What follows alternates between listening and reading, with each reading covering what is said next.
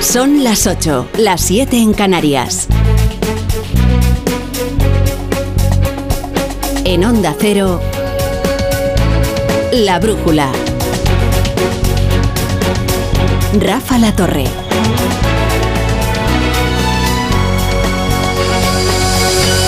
José Luis Ábalos no ha estrenado en esta sesión de control su escaño en el grupo mixto, pero ha tenido un día ajetreado, porque ha ido surfeando por, distintos medios, también aquí en Onda Cero con Alsina, la ola de mugre que ha levantado la querella de la Fiscalía Anticorrupción y que no se limita a las mordidas por unas adjudicaciones de unas mascarillas durante la pandemia. Es que llamarle a esto el caso Coldo sin duda es merecerlo, porque implica gente con más autoridad y preeminencia como la presidenta del Congreso, Francina Armengol, y afecta a otras operaciones mucho más delicadas, como el, rescate de Air Europa con dinero público.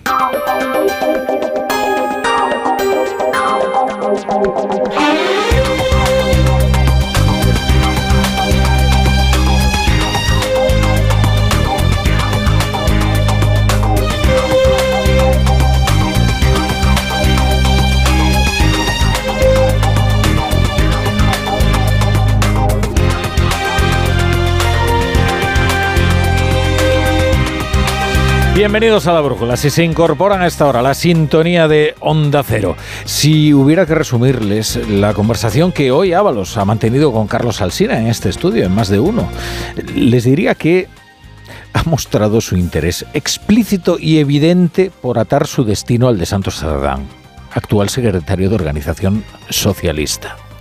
Es verdad que fue Santos quien le presentó su día a Coldo, y ahora Ábalos le corresponde bueno, casi invitándole a irse con él al grupo mixto. Cerdán no actúa de motu propio. Para él está siendo muy duro todo esto. Pues ya digo, por la relación que tenemos entre los dos. Él actúa en nombre de la dirección, pero tiene ese encargo. Pero no comparte la decisión, ¿o sí? Bueno, es que él no va a entrar en compartir o no compartir. Sabe que le corresponde como secretario de organización hacerlo. Yo también lo he sido y lo entiendo. A al secretario de organización le toca siempre la peor pena. Mire, en las actuales circunstancias, el mejor elogio para Santos Cerdán dentro de la familia socialista hubiera sido el insulto de José Luis Ábalos y al revés, la peor ofensa es el elogio. Y, Ábalos esto lo ha ido repitiendo. Santos Cerdán conocía perfectamente a Coldo, confiaba en él y lo introdujo en la vida del partido. Ábalos va acentuando, como ven, su prosodia capuchina. Es que el hombre parece ya un filósofo estoico, Hoy ha relatado algunos episodios desagradables, sin duda, de su nueva vida como el villano oficial y ha hablado, por ejemplo, de este concepto que es el del riesgo reputacional, por el cual dice que a él el banco le, deniega una serie de operaciones. Si tu reputación está dañada, nadie quiere verse mínimamente contagiado. Ni los bancos. Ahora se han inventado lo del riesgo reputacional junto con el riesgo de solvencia. Es que acabo de tener una experiencia también con eso. ¿Con un banco? Sí. ¿Qué le pasó? Pues que no me ha permitido ni ser avalista. No ya recibir el préstamo, sino ni avalar. Pero a raíz de todo este asunto. Sí, sí, totalmente. Ya concedido además. Decía Oscar Puente, si a mí me dicen que José Luis se iba a ir al grupo mixto y yo le voy a explicar, bueno, si a ustedes le dicen que iba a hablar del riesgo reputacional por unas acusaciones de corrupción, precisamente el hombre que subió a la tribuna en la moción de censura para derribar al gobierno de Rajoy jugando con las reputaciones de tantos por los casos de corrupción del Partido Popular. El problema para Ábalos es que fue el portavoz que justificó el derribo del gobierno de Rajoy por la corrupción del PP, es decir, que utilizó todos los atajos que ahora denuncia y renunció a todas las prevenciones que ahora reclama para sí. Así que jugó con todas las reputaciones antes de ver la suya comprometida. Ahora dice que ni, ni, va a tirar de la manta porque no la hay, ni va a plantearle un problema parlamentario al PSOE. O sea que votará la amnistía, que se someterá a la disciplina de su partido, aunque lo hayan expulsado de él. Una expulsión que Avalos considera irregular, porque no respetaría las debidas garantías con un militante como él. Yo voy a a presentar alegaciones, porque las normas del partido establecen con claridad que solamente se puede exigir la dimisión de un cargo público en procedimiento penal, que este sería el caso, y cuando está llamado a juicio oral, no ya imputado ni investigado siquiera. Ni siquiera entonces te la piden. Pues que en mi caso ya estoy ya acusado. Y ahora hablaremos de cuáles son las posibles responsabilidades de José Luis Ábalos, que no son responsabilidades políticas. Esta es una expresión que se inventan y que no se refiere exactamente a nada, porque es un concepto tan elástico como este de invigilando. ¿Dónde termina y dónde empieza el invigilando? Está claro, señor Sánchez, que usted lo sabía. Aún va a tener que calumniarnos mucho más para tapar la descomposición de su gobierno. No esparza a nadie lo que usted tiene debajo. No venga usted aquí con el ventilador ni con excusas. El juez está investigando a su gobierno y está investigando a su partido. Mire, para ser creíble en su papel de torquemada, debería tener tanto usted como su partido político otro currículum. Señoría, nosotros llegamos al gobierno para desterrar la, corrupción de la política. Y usted ha llegado al frente del Partido Popular para taparla. No ha querido ir al Congreso de los Diputados eh, José Luis Ábalos, donde le esperaría una escena demasiado desagradable, incluso para alguien con el cuajo que él ha demostrado. Hoy Ábalos no ha estado en la sesión de control, pero fue la ausencia más presente, porque la ha monopolizado. No ha sido un debate constructivo. ¿eh? El gobierno ha decidido no responder a las preguntas de la oposición, sino atacar al PP por sus casos de corrupción del pasado reciente, bueno, y por casos que no son de corrupción, porque vuelven a rescatar el caso de Tomás Ayuso, que ha sido archivado por dos veces, nada menos que por las fiscalías, ni, siquiera eh, se produjeran detenciones ni que avanzara el procedimiento penal. También eh, le han recordado a Fijó la célebre foto con Marcial Dorado. Sí, señor Sánchez, usted cesó al señor Ábalos por lo que le dijeron que pasaba en el ministerio, pero a la vez aforó al señor Ábalos por lo que sabía que pasaba en su partido. Aquí, pues, no nos engañe ni engaña a nadie. Su secretario de organización no le servirá de cortafuegos. Esta trama, esta trama surge en la cabeza de su partido, está instalada en el corazón de su gobierno y marca la partida de nacimiento de su carrera política. Causa sonrojo el que piense que puede sacar tajada política de la corrupción. Este es un gobierno implacable contra la corrupción e incompatible con la corrupción, señoría.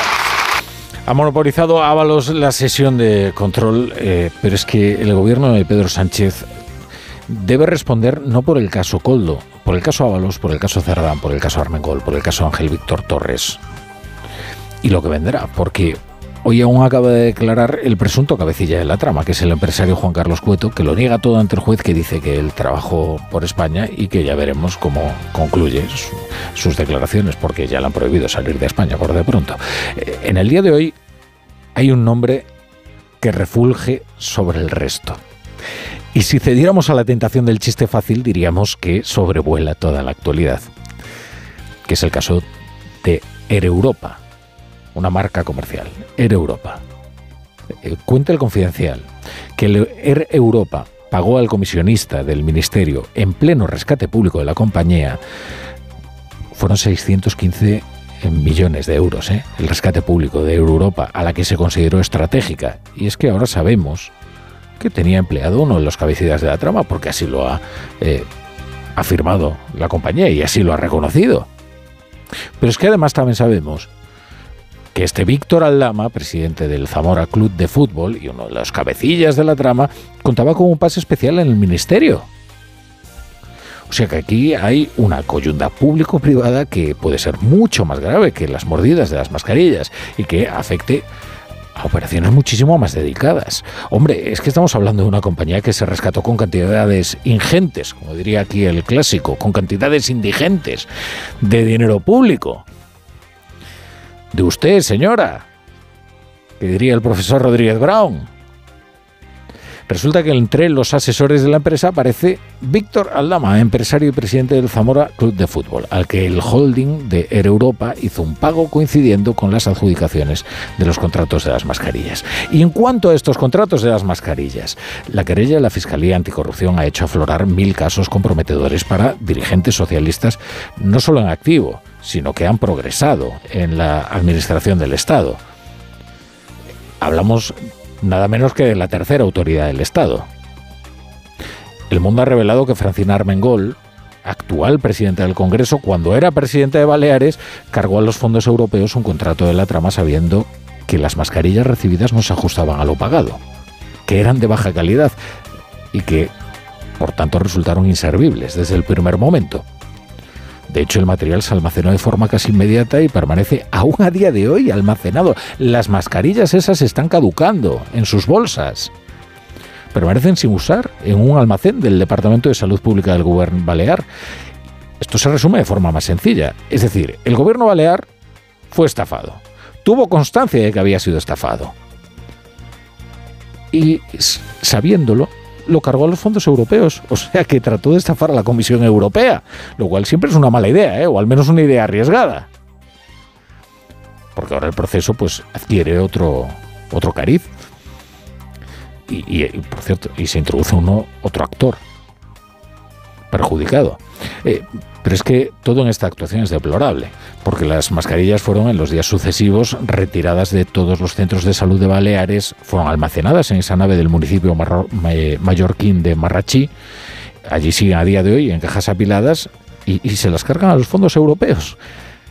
Aquí no estamos hablando de una mordida, ¿eh? sino de una posible malversación, no de fondos públicos españoles, ¿eh? de fondos públicos europeos. Además, el PSOE tiene un problema operativo, ¿eh? que se manifiesta precisamente en este caso de Francina Armengol. Es que después del 28M, buena parte de las administraciones locales y regionales de este país están en manos de su rival político, con lo cual han perdido el control de la situación. Han perdido cualquier posibilidad de llevar la iniciativa, que es al final lo que desea siempre un político para manejar los casos comprometidos.